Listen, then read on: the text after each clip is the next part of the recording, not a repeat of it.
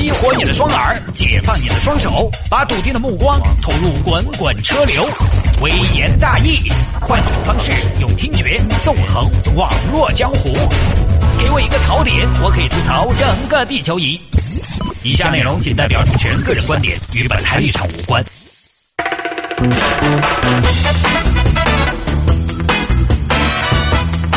欢迎各位继续回到今天的微言大义啊！来看这条：老公不给买 iPhone 七，女子报警称自己被囚禁。囚禁你的嘛，该被死！所以这个 iPhone 啊，现在已经成为了影响家庭和谐、社会团结的因素了。来看吧，重庆，重庆有一个小红，小红呢事业非常成功，是一个女强人，她每个月的工资达到了一千多元。一千多元没有万啊，一千多元是个女强人。小红的老公刘先生呢，那相对在挣钱方面呢就比较厉害一些啊，就摔出小红一大截，一个月有五六千。那么在生活上呢，小红啊，当然大家知道 这个收入一千多，可能有的时候连自己都养不活，就主要就是依赖自己的老公拿钱挣钱回来。但尽管如此呢，小红还是一个数码控，是一个果粉，苹果粉。从 iPhone 五开始，小红一直用的苹果，先后已经买过四代苹果：iPhone 五、iPhone 五 S、iPhone 六、iPhone 六 S Plus，四代苹果。而且最重要的是，小红的 iPhone 六 S Plus 是今年七月份才买的，这差不多也才过去了两个月而已。然后呢，到了九月份，一听说 iPhone 七又来了，我的天哪！库克大叔，你 放过我吧。然后在单位上听到这个也在摆，那个也在摆啊，小花的也拿到手头了，小丽的也已经预定起了，就等发货了。所以小红有点稳不住了。我也想要啊，但是你一个月一千多的工资，坦白讲，你凭什么买 iPhone 七？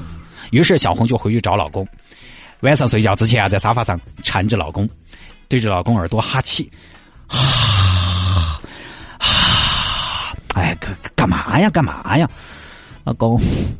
走嘛，今天你想爪子就爪子，呃，我不想爪子，你想爪子嘛？哎呀，我那个，我最近看上一个东西，啥子嘛？衣服嘛，裤子嘛？嗯，手机，手机，你才买了好好久的手机？哎呀，那个不安逸，人家现在新出了 iPhone 七，好漂亮哦，后头那个白条条都没得了，那个亮黑色可好看了。但你这个手机才买了多久啊？两个月不到，还没捂热，你又要换手机？我们家里边是不是很有钱呢？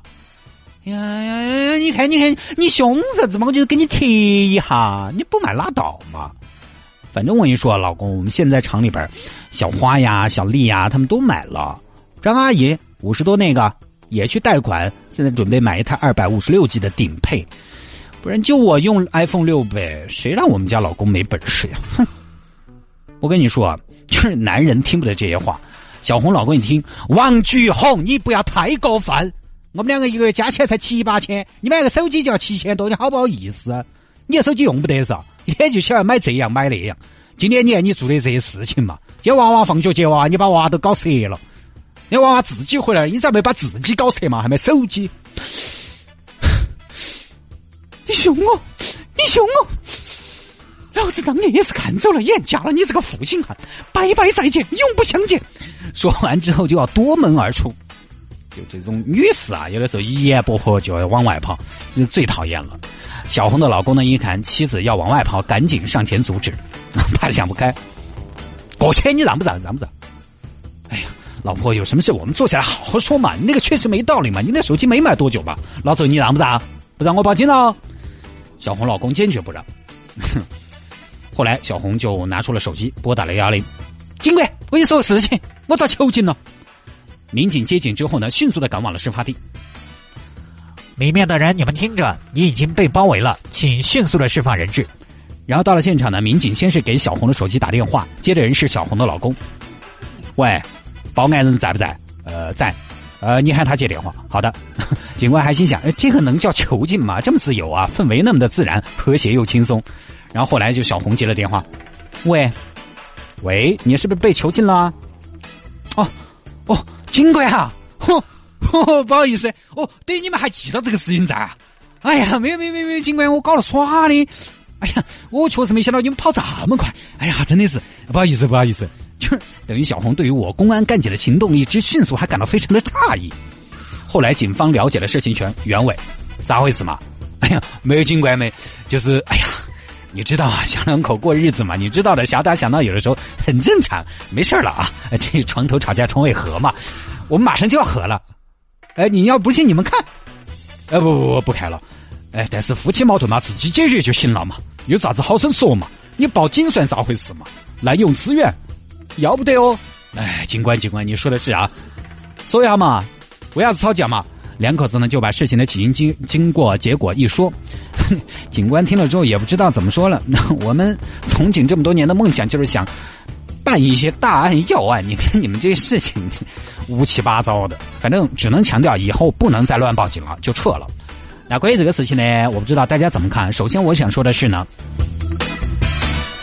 一台手机在我们的生活里边的作用，其实现在变得非常大了。跟你在一起的时间最长的，我觉得一定是手机。可能你跟手机的关系比你跟你们老婆的关系还好。早上吃饭你们一起吃，对吗？上厕所你们在一起，晚上睡觉你们还要一起睡。乖乖，我睡了，嗯，亲一个，嗯啊，然后把电充起，放下去。可以说，手机是现代人生活当中最离不开的物品之一。你可以没有女朋友，收音机前没有女朋友的有吧？你可以没有男朋友，收音机前没有男朋友的有吧？甚至你可以一辈子不结婚，不婚族有吧？可以不要孩子，丁克有吧？但你可以没有手机吗？不行。而且手机的功能太多了，通讯、娱乐、获取资讯、购物、支付、叫车，甚至有时候我们工作。在外头你可能不太方便用电脑，手机可以暂时的作为一个移动办公的终端，因此手机在我们的生活里分量太重了。我觉得在这样的背景之下，条件允许的情况下，哪怕是多花一点钱买一台好的手机，自己喜欢用起来愉悦的手机，一点毛病都没有，真的一点毛病都没有。以前呢，很多朋友是这种观点，觉得手机嘛不用买那么贵，手机就是打电话、发短信，呃，就差不多够了。现在不同了。手机已经深度的渗透到我们的生活里面，每个人几乎都是重度的手机使用者，所以买贵一点，我觉得没问题，没毛病。但是呢，有一个前提，量力而行。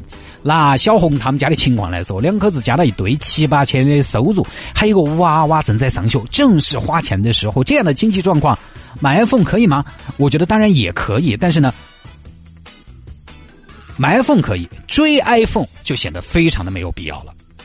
对不对？因为毕竟他那个 iPhone 六 S Plus 才买两个多月，这马上又要换 iPhone 七。我有一个朋友，两口子加一起，一年四十万，买个手机嘛随便乱买嘛。他老婆现在还在用 iPhone 五 S，也就是前两天才换的 iPhone 七，那个 iPhone 五 S 都用得来屏幕稀烂了。数码产品你要追那就是无底洞，因为它的更新迭代太快了。所以小红买 iPhone 七的原因，其实明眼人一眼就能看得出来，完全是出于一种虚荣心了，完全是有点偏攀比了。你不要忘了，它的六 S Plus 才卖了两个多月，它根本就没这个必要，也没这个条件，花一个月的家庭收入买一台明年就会落后的数码产品。追数码产品适合什么样的人？我觉得要么就是那种超有钱的家庭，买个手机眼睛都不眨一下；要么就是那种单身的，然后。收入还可以的，比如说，如果你喜欢 iPhone，每年都要追，你也不用挣太多，你一年能挣个十多二十万，你差不多可以每年追，没得问题。很多朋友觉得每年花那么多钱在手机上是虚荣心强，我觉得也未必，因为每个人的消费的观念和侧重不一样。我就喜欢数码产品，我就愿意把钱花在上面。你呢？就什么都不喜欢，你就喜欢买房，买房在那囤着，存钱买房，存钱买房。买房存钱，其实也是一样的嘛，花钱的侧重不一样，所以我觉得一个月有万八块钱，只要喜欢，你每年追 iPhone 都没问题。有钱难买我高兴，但前提是你一人吃饱全家不饿。当你有了家庭，有了孩子，挣的也不多，花钱还那么的任性，我只能说是不是？可能还有点不成熟，小女娃一个。那到底是多少收入可以买多少价位的手机呢？我觉得这个。都不能说一概而论，因为现在，呃，经常有听众朋友说，有些娃娃啊，大学生一个月一千多的那个生活费，就要买个七八千的手机。我觉得不能一概而论，大家还是要看自己的实际家庭情况和阶段。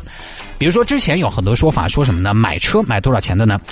就怎么样去跟你的收入来匹配啊？买车最多是拿一年的收入来买，拿家庭一年的收入来买。就是说，买跟你一年家庭收入差不多车价的车就好。买表差不多花你一个月的工资来买比较合适。这个其实只能做一个参照，对不对？比比如说一个月都是两万块钱，养家和不养家的差别就很大，孩子读书和不读书的差别就很大，单身汉和耍朋友的差别就很大，有房贷和没房贷的差别也就很大。所以不一定，这个经济账大家还是要算的。你不要说一个 iPhone 七。几千块钱，其实对于有点积蓄的家庭来说呢，问题不大。但是你想一下，七千多块钱一平方的房子有了嘛？勉强有了嘛？地段不那么好嘛？买到稻城外头嘛？所以这个小红呢，确实有点过了。你一个月一千多的工资，相当于拿你自己的半年工资买一台手机，而且最主要的是，你的六 S Plus 才买了两个月，这个是最关键的。我觉得一千多你也可以买，但你换的太勤劳吧？人家现在 iPhone 七出来了，好多人特别高兴啊，因为六 S 终于降价了。这才是把手机做一个工具来使用的。这些人里面条件好的也不少。其实说起来，我不喜欢买 iPhone 也有这个原因：一是贵，二就是什么呢？它的更新迭代太快了，更新换代特别快，而且特别直观。啥子意思呢？其实它的更新换代一年一次也不算太快，有的品牌一年要出好几款的旗舰机型，但是因为它苹果啊，它产品线比较单一，它不像比如说华为，华为又有 Mate，然后又有荣耀，然后还有 P 系列的，所以。它产品线比较单一，它的更新换代会比其他手机看起来更加的直观，就是人家会一眼看出来你这个就是老款。等明年这个时候，你又觉得自己的手机又过时了。其他的品牌呢，因为它的产品线比较复杂，所以感觉上它即便更新，也不会让你有太强烈的我这个是老款的感觉。反正数码产品啊，不要追，很累。我记得前段时间网上流传一篇文章，呃，是说德国穷人的一种现状。按道理说呢，德国是福利好、特别好的一个欧洲的国家啊，就说里头的穷人其实，呃，思维还是很有问题的。里面是这样写的：德国穷人是新潮电子产品的最早消费者，对于最新型号的手机、硬盘、摄像机、DVD 播放机等最新的科技产品，他们趋之若鹜。他们好像习惯于通过购买最新的电子产品来缓解现实生活的挫败感。我觉得可能还是会有一些道理，比如高净值的家庭一定不会把注意力放在数码产品上面。其实你看看啊，现在的数码产品为什么？为啥子现在很多数码产品都可以做分期，像手机啥子的，十二期分期免息？我觉得就是看中了数码产品消费者里面很大一部分其实是没有那么强的经济能力的，他一次可能拿那么多钱出来比较吃力。通过这种分期的方式降低门槛，让很多人可以买得起、消费得起。但你看奢侈品就很少可以分期。你去香奈儿去逛一下，老板，给我办个分期吧。没这么说法，赶紧出去吧。因为我的受众就不是经济能力不强的人，而经济能力不强的人也不会对奢侈品有多么迫切的需求。一个段子吧：穷玩车，富玩表，屌丝玩电脑。对，现在我们把手机等同于电脑，因为手机很多时候就是扮演电脑的一种功能。为什么呀？屌丝喜欢玩电脑或者玩手机，为什么？因为手机还勉强买得起，而且相对于奢侈品，它的可玩性很高。我买一个新手机，至少半个月，我都有新鲜感。我买个包，回去看一下，坐那儿看，好像也没有什么快感吧。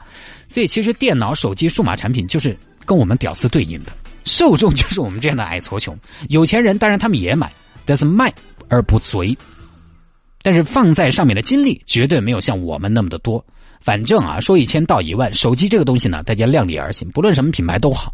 好了，各位，以上就是今天的微言大义第二条内容，跟大家分享到这儿。节目之外呢，想要跟谢探进行交流和互动，欢迎您在微信上边搜索谢探自己经营打理和回复的私人微信号是拼音的谢探，然后是数字的零八三八，拼音的谢探，然后是数字的零八三八，加为好友来留言就可以了。